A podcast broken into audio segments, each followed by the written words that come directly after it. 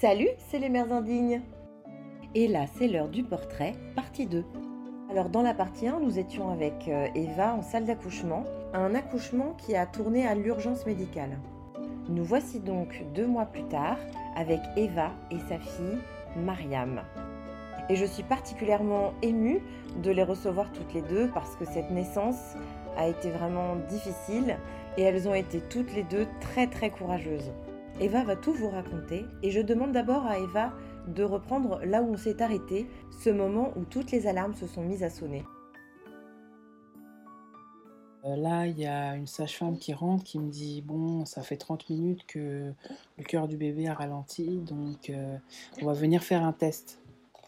Donc euh, ça, ça nécessite en fait de faire un prélèvement sur le crâne du bébé à l'intérieur de l'utérus en fait. Et euh, dedans, on repère un, certain repère qui permet de savoir s'il y a une, oxygénation du cerveau suffisante. Donc ça s'appelle un test de lactase. Et donc euh, là, elle rentre avec euh, une autre personne, un peu rapidement quand même. Puis là, je vois qu'elles font le prélèvement, elles n'arrivent pas trop bien la première fois, puis finalement, elles voient 10, 12, 15, et là, c'est en 10 secondes, tu vois, ça accélère.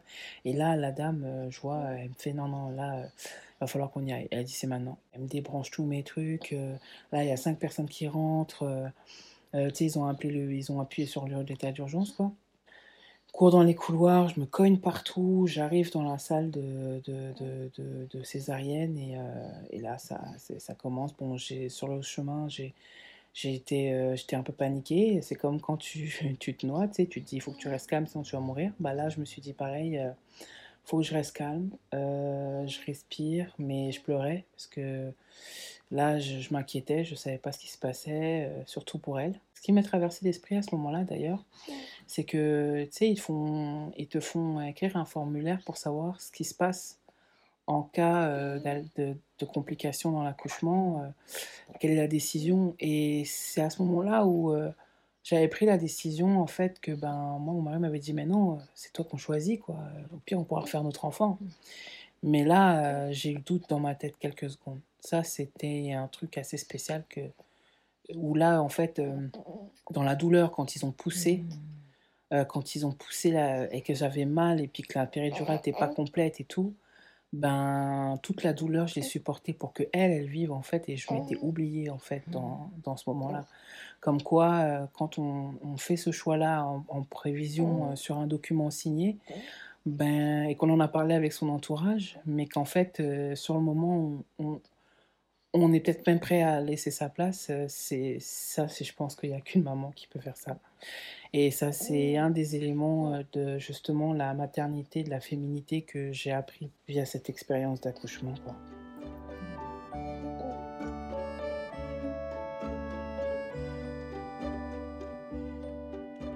là il y a quelqu'un qui me badigeonnait euh, à toute vitesse euh, la bétadine sur le ventre.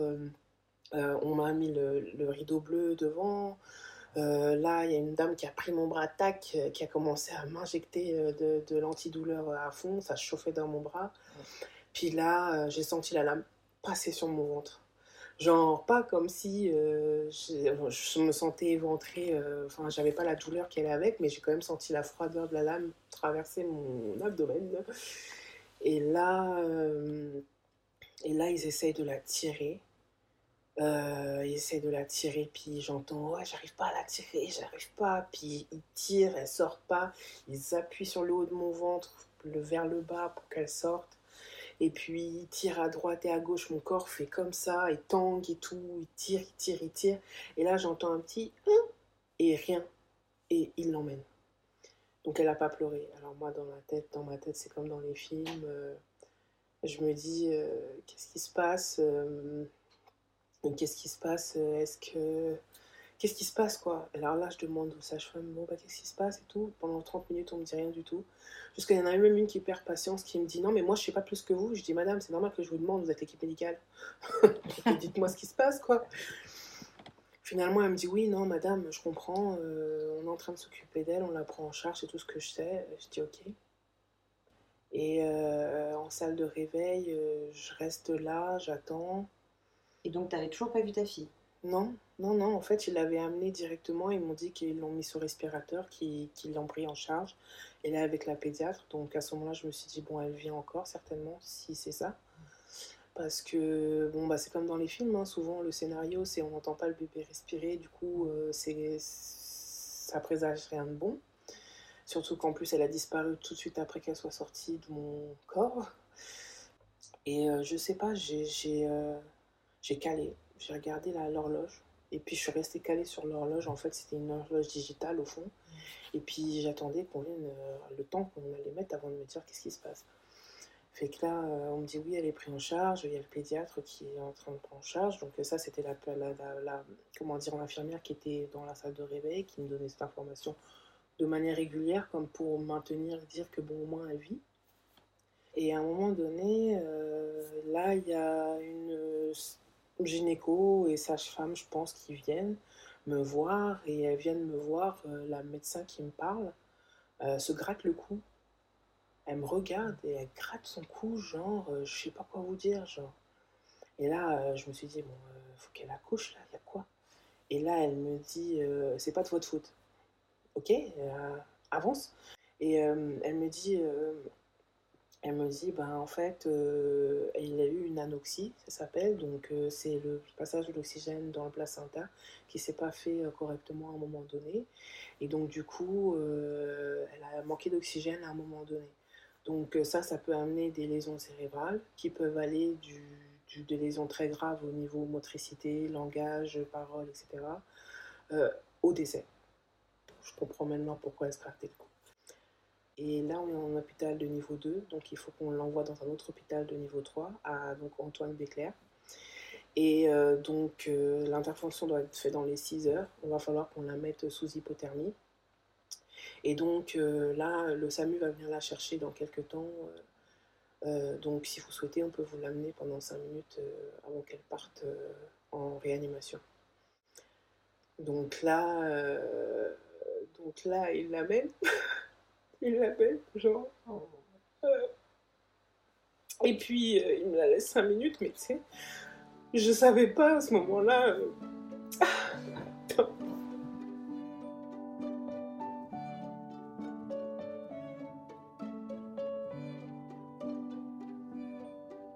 Savez, l'image qu'on a euh, souvent de ouais, euh, ah, c'est moi qui fais ça, ou tu vois, je savais pas l'aimer ou pas l'aimer en fait, parce que je savais pas si elle allait vivre en fait, je savais pas ce qu'elle allait avoir, fait que je l'ai regardée, puis euh, je voyais qu'elle était branchée de partout, elle était dans une grande couveuse en fait, qui les déplace avec ça, et puis elle est partie le temps dans la salle de réveil à attendre déjà qu'on vienne la chercher, les 4 heures là ont été super longs. Puis comme j'étais sous morphine en même temps, j'avais eu ça, je regardais la montre, euh, mais l'heure passait bizarrement. Enfin, je je suis restée bloquée. Je suis restée bloquée, genre sans savoir trop réaliser, des fois réaliser puis pleurer. Et puis donc ils l'ont mis euh, 70 heures euh, en hypothermie et euh, le samedi euh, qui suit, donc 72 heures après, ils devaient la, la réveiller et euh, réévaluer ses constantes. En fait, euh, cette hypothermie permettait de préserver euh, son cerveau sur son activité pour les organes, en fait, pour qu'elle ne sollicite pas trop ses organes, en fait. Donc, du coup, je suis restée à l'hôpital pendant ce temps-là parce que j'étais en isolement à cause du Covid. Donc, je suis restée à l'hôpital seule euh, 9 jours à voir de temps en temps, bon, j'ai appelé l'hôpital, heureusement, quand ils appellent, ils mettent vraiment à l'aise les parents, ils disent ce qui se passe, etc. Donc ils me disaient qu'elle allait bien. Euh, j'ai dû attendre euh, 48 heures après euh, son réveil d'hypothermie pour qu'il lui fasse l'IRM pour savoir si elle avait des lésions graves ou non. On va dire du jeudi jusqu'au lundi soir suivant, 4 jours, euh, sans savoir qu'est-ce qui- qu'est-ce qu'il en était. Pendant ces 4 jours, je me suis dit qu'il fallait que je sois positive. Euh, tout mon entourage me disait sois positive, euh, on va tous prier, je priais beaucoup, puis euh, je suis restée stoïque. On peut vraiment dire ça, stoïque. Je suis restée stoïque pendant ces quatre jours. La veille de l'IRM, là, je me suis mise à regarder Internet sur le problème qu'elle a eu, et là, l'horreur, tout ce que je voyais sur Internet, c'était catastrophe, scénario catastrophe. Et euh, je me souviens que là, euh, j'ai vu une infirmière, je lui ai dit ça, elle me dit mais il faut jamais faire ça parce que sur internet, c'est pas les bonnes nouvelles qu'on vous donne, c'est ce qui s'est mal passé justement. Et là, j'ai dit, ouais, j'ai fait l'erreur de faire ça. Donc, j'ai dit, bon, vas-y, reste calme. Reste calme, encore une fois, et puis ça, ça, ça, ça va aller. Je dormais pas, par contre, j'ai vraiment pas beaucoup dormi. C'était ça qui était le problème. Il y a des fois où je, je piquais du nez, puis je m'endormais, mais je voulais même pas dormir en fait. Et finalement, le lundi, ils m'ont dit que non, euh, euh, Dieu merci, l'IRM, euh, ça va. Il n'y a rien d'inquiétant, on ne relève pas quelque chose de particulier. donc là, soulagement. Et là, j'ai dit, ben, récupère, pose-toi, récupère, toi, mets-toi en forme parce que tu dois gérer maintenant une vie qui a été, qui est arrivée difficilement. Mm. J'ai une semaine pour récupérer, euh, pour, euh, bah, je récupérais du Covid aussi, mm. je récupérais de la césarienne, et en même temps, ben, récupérer, je pense, euh, avoir le temps d'être soi-même tout seul à l'hôpital pour emmagasiner tout ça. Parfois, bon, je parlais avec mes proches au téléphone, hein, ça me permettait quand même de, tenir tout ça. Mais c'était bien que je sois dans mon univers à moi. Là, à ce moment-là, j'avais pas vraiment envie d'être assaillie ou du regard des autres ou quoi que ce soit. Comment tu as récupéré justement du coup Est-ce que tu as été euh, accompagnée euh, à la maternité? Euh, ben, tu sais, en isolement, les, les, gens quand ils rentrent, ils rentrent avec tout leur attirail, là, les lunettes, le casque, les charlottes, les... donc ils sont pas là tout le temps pour toi, ils sont juste là pour faire les soins, les voir les constants toutes les 4 heures, euh, ton repas. Euh, des fois, bon, euh, la, la, la, gynécologue euh, venait pour me dire oui, bon, on a eu les nouvelles de Béclair, bon, ça va, où est-ce que vous avez eu les nouvelles? Elle va parler 5 minutes, 10 minutes avec toi, mais bon, grosso modo, ils sont occupés, ils, ont, ils avaient beaucoup de monde, beaucoup de femmes enceintes en même temps. une organisation difficile à cause de, bah, des mesures de précaution à cause du Covid, donc pas vraiment mon temps sur ça. Mais c'était pas plus mal parce que ils avaient un regard désolé à chaque fois, puis euh, je trouvais que ça dénotait avec la positivité que j'avais envie d'avoir. Donc, euh, moi, je suis restée dans mon coin, et puis là, je me suis concentrée à regarder les infos. je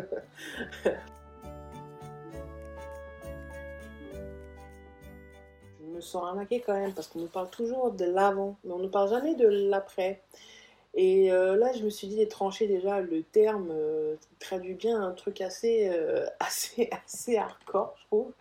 Et en fait, c'est vrai que, ben écoute, elle me dit euh, Ouais, faut que vous fassiez des gaz, madame. Sauf que les gaz, là, en question, ça fait super mal. Et puis, des fois, je toussais, donc il fallait que je tienne euh, comme, euh, tu sais, t'as comme les organes, je pense, qui se, qui se baladent un petit peu, là, après ton accouchement. Du coup, quand je toussais à cause du Covid, des fois, j'avais des petites toux, pas, pas trop, heureusement. Bah, fallait que je tienne mon ventre, sinon, ça faisait horriblement mal. Et après, bon, le pire, c'était la première douche. J'avais vraiment besoin de prendre une douche, par exemple, de me laver de tout ça, là. Et la première douche, incapable de faire ça toute seule. T'as l'infirmière qui est là, qui te porte, qui te tient, euh, tu vas aux toilettes avec elle, euh, elle prend la douche, limite c'est elle qui te lave parce que tu peux pas faire ces gestes-là. Et là, je trouve ça super désagréable, donc elle l'a fait une fois et après j'ai je vais me débrouiller. Parce que, genre, c'est comme le passage où j'aimais pas trop ça de me sentir. Euh, euh, invalide, quoi. Euh, le sang qui coulait, bon, continuellement, ça oui, euh, c'était vraiment les tranchées. Donc là, ouais, bah, tu changes un truc tout le temps. Et le problème, c'est qu'il faut que tu te lèves du lit à chaque fois pour aller faire pipi. Enfin, heureusement, la sonde, ils l'ont gardée, mais ils l'ont pas gardée longtemps. En fait, ils me l'ont retirée. J'avais limite envie de leur dire Vous voulez pas me laisser la, la sonde deux jours encore, s'il vous plaît? Parce que se lever, euh, se lever avec la cicatrice. Et puis vraiment l'appui qu'ils avaient fait, enfin, moi je sentais que j'avais mal partout au corps et j'avais vraiment du mal à me lever, du mal à marcher. Et euh, bah, c'est là où je me suis fait les bras, hein, parce que je peux dire que même quand je suis rentrée à la maison, je cherchais le, en me levant la première matin à la maison, je, cherchais la, la poignée au-dessus pour me lever parce que c'était ça qui me permettait de me lever, de me redresser. Je ne pouvais pas dormir sur le côté, il fallait que je dorme sur le dos. Je ne suis pas quelqu'un qui prend des médicaments, des antidouleurs. Mais là, ils m'ont proposé la morphine. J'ai dit oui parce que là, franchement, j'ai pas. L'antidouleur, ça fonctionne pas assez. Mais en fait, je me suis dit aussi que on ne peut pas accoucher sans douleur. On ne peut pas donner la vie sans ressentir de la douleur. Il faut qu'on passe par cette... Euh, ça fait partie de, ça fait partie de la vie. Ça fait partie de ce passage-là. Et euh, que ça soit avant, que ça soit aux contractions, que ça soit euh, à, à l'accouchement même, que ça soit après dans les tranchées, il y a un moment donné où on va ressentir une douleur importante et qu'il faudra dépasser pour sa maternité.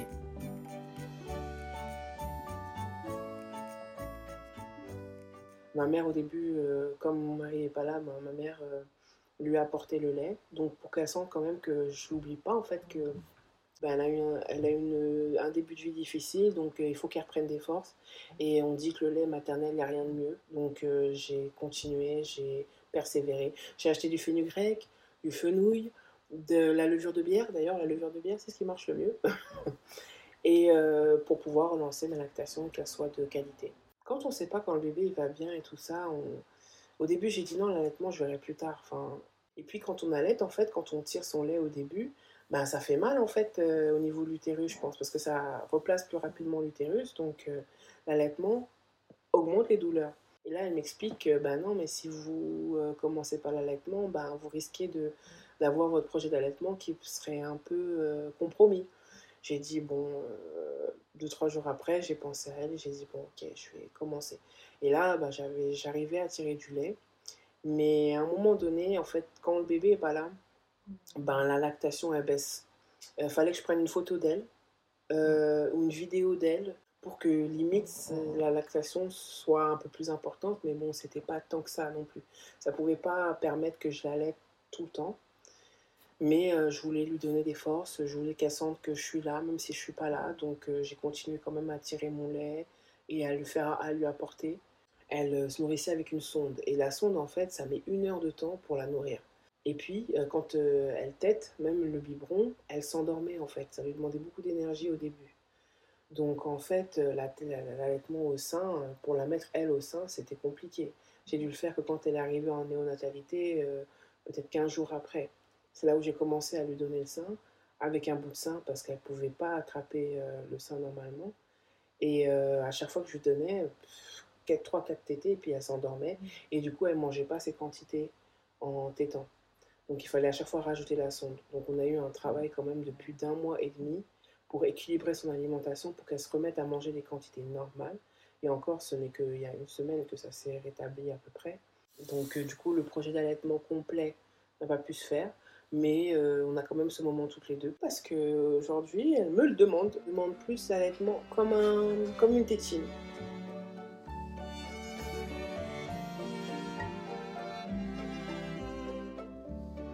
Mais c'est progressif, réaliser que je suis maman parce que je pense que cette rupture qu'il y a eu, euh, je sais pas, c'est comme si dans le cerveau, ça, ce laps de temps-là, entraîne un décalage sur, sa, sur le fait de réaliser d'être maman.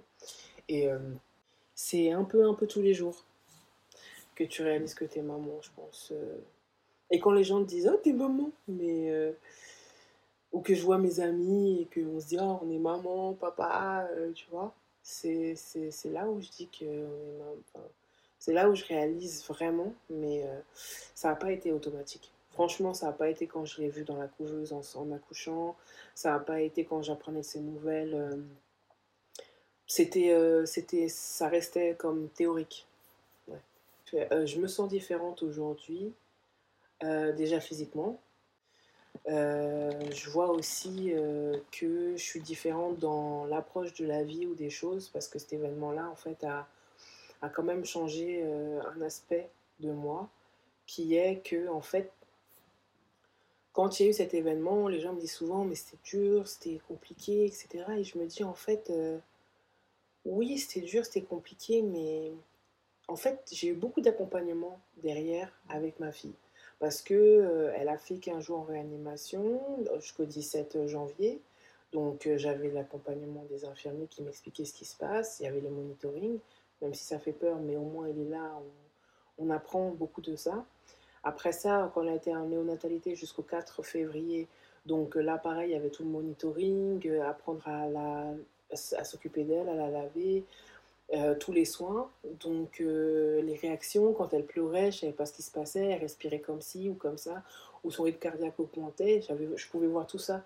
Donc je me suis dit, en fait, cet événement-là, peut-être, il devait passé comme ça pour moi, comme tel parce qu'en fait, euh, moi qui suis un peu, euh, qui ai besoin d'être sécurisé, enfin de comprendre tout ce qui se passe pour bien gérer quelque chose, et que ça me faisait peur cette partie-là, ben en fait, pendant pratiquement un mois et demi, deux mois, j'ai pu avoir l'accompagnement des équipes médicales jusqu'à la maison avec l'HAD pendant trois semaines.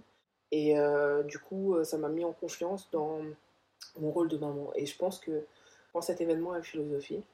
Mais, mais ça, c'est ma cousine en fait qui m'a raconté son histoire, qui m'a catalysé ce sentiment-là. Parce que elle, en bref, elle a eu le Covid aussi, elle a eu sa fille, elle est décédée en 25 jours. Et, en fait, elle, c'est une personne qui a des problèmes de rein, qui a été greffée, qui a rejeté une greffe. Aujourd'hui, elle a 38 ans. Et en fait, quand sa fille est décédée, ben, tous ses anticorps, on a fait une analyse, ils sont partis, elle a pu avoir une greffe, elle a eu un appartement, elle a tout eu, elle dit j'ai profité, j'aurais jamais cru que j'aurais eu un enfant. J'ai profité pendant 25 jours. Et après ça, elle est partie avec mes anticorps. J'ai pu avoir ma greffe et mon appartement. Donc en gros, euh, les choses devaient se passer comme telles et c'est une raison. Et puis en fait, elle m'a donné sa philosophie, elle me l'a comme transmise. Et du coup, j'ai voulu voir le côté positif des choses, le côté gratitude aussi de la vie au travers de ça. Et donc ça m'a aidé en fait à, à, psychologiquement, je pense, passer euh, le, éviter la déprime postpartum ou même si j'ai des coups de mou, des coups de cafard des fois parce que mon mari n'est pas là ou quoi, mais euh, j'ai pas senti vraiment euh, euh, comme si c'était un événement qui m'avait qui m'avait cassé, non. Et différente aussi parce que ben, aujourd'hui on pense plus qu'à soi seulement. quand bien même on aurait des choses qui vont plus ou moins bien, il ben, faut toujours garder derrière que c'est elle en premier et euh, je j'avais franchement, je savais pas que je pouvais faire ça. Euh, j'avais pas euh, réfléchi vraiment le fait d'être maman. Et euh, je savais pas aussi ce que ça, ce que ça impliquait. Bah, je me sens en tout cas reconnectée avec ma féminité. Parce qu'en fait, je négligeais vraiment cet aspect-là. Je, je, en fait, je mesurais pas la force des mères et des femmes, en fait. Et je trouve que ça, c'est ça qui s'est révélé en moi dans cette expérience. Tu vois, par exemple, dans mon entrepreneuriat, par exemple, je me concentrais moins sur euh, les femmes. J'étais plus euh, ben, une femme qui va dans des métiers d'hommes. Mais aujourd'hui, j'ai vraiment envie de faire un projet pour les femmes. Je me suis dit vraiment, les, les femmes, euh, j'ai commencé à comprendre les congés de maternité. La durée du congé de maternité de 10 semaines, je trouve ça trop court. le fait d'être dans le métro avec sa poussette et d'avoir besoin de soutien. Et puis être mère seule, moi, je suis. Euh, c'est parce que mon mari, il n'est pas là, il gère les activités au pays, j'ai ma mère. Mais je dis mère célibataire, c'est. c'est, on ne se rend pas compte le poids que c'est. Moralement, physiquement, surtout moralement. Euh, pour moi, c'est elles qui sont les plus fortes. C'est là où je l'ai compris, vraiment. La femme. Comment la création de la femme, en fait. Je m'étais jamais posé cette question-là avant. Je ne me voyais pas, en fait, je n'avais pas cette considération-là. Mais là, j'ai découvert la femme avec mon accouchement, franchement. Ça, c'est vraiment une découverte dans ma vie, je trouve. Et en plus, tu as fait une femme. Oui, et en plus, ouais, c'est ça. Sur euh, la femme, la féminité, euh, dans nos cultures africaines, on a plus de tabous. Bon, tout ce qui est l'aspect à l'accouchement, enfin tout ça, c'est un peu tabou, du moins, c'est pas discuté. Et je pense que c'est peut-être important de le faire assez tôt euh, la conscience de son corps, la conscience de son potentiel et tout. Euh, vu que ça a changé pour moi, bah, je pense que c'est ce que j'inculquerai différemment à ma fille. Quoi.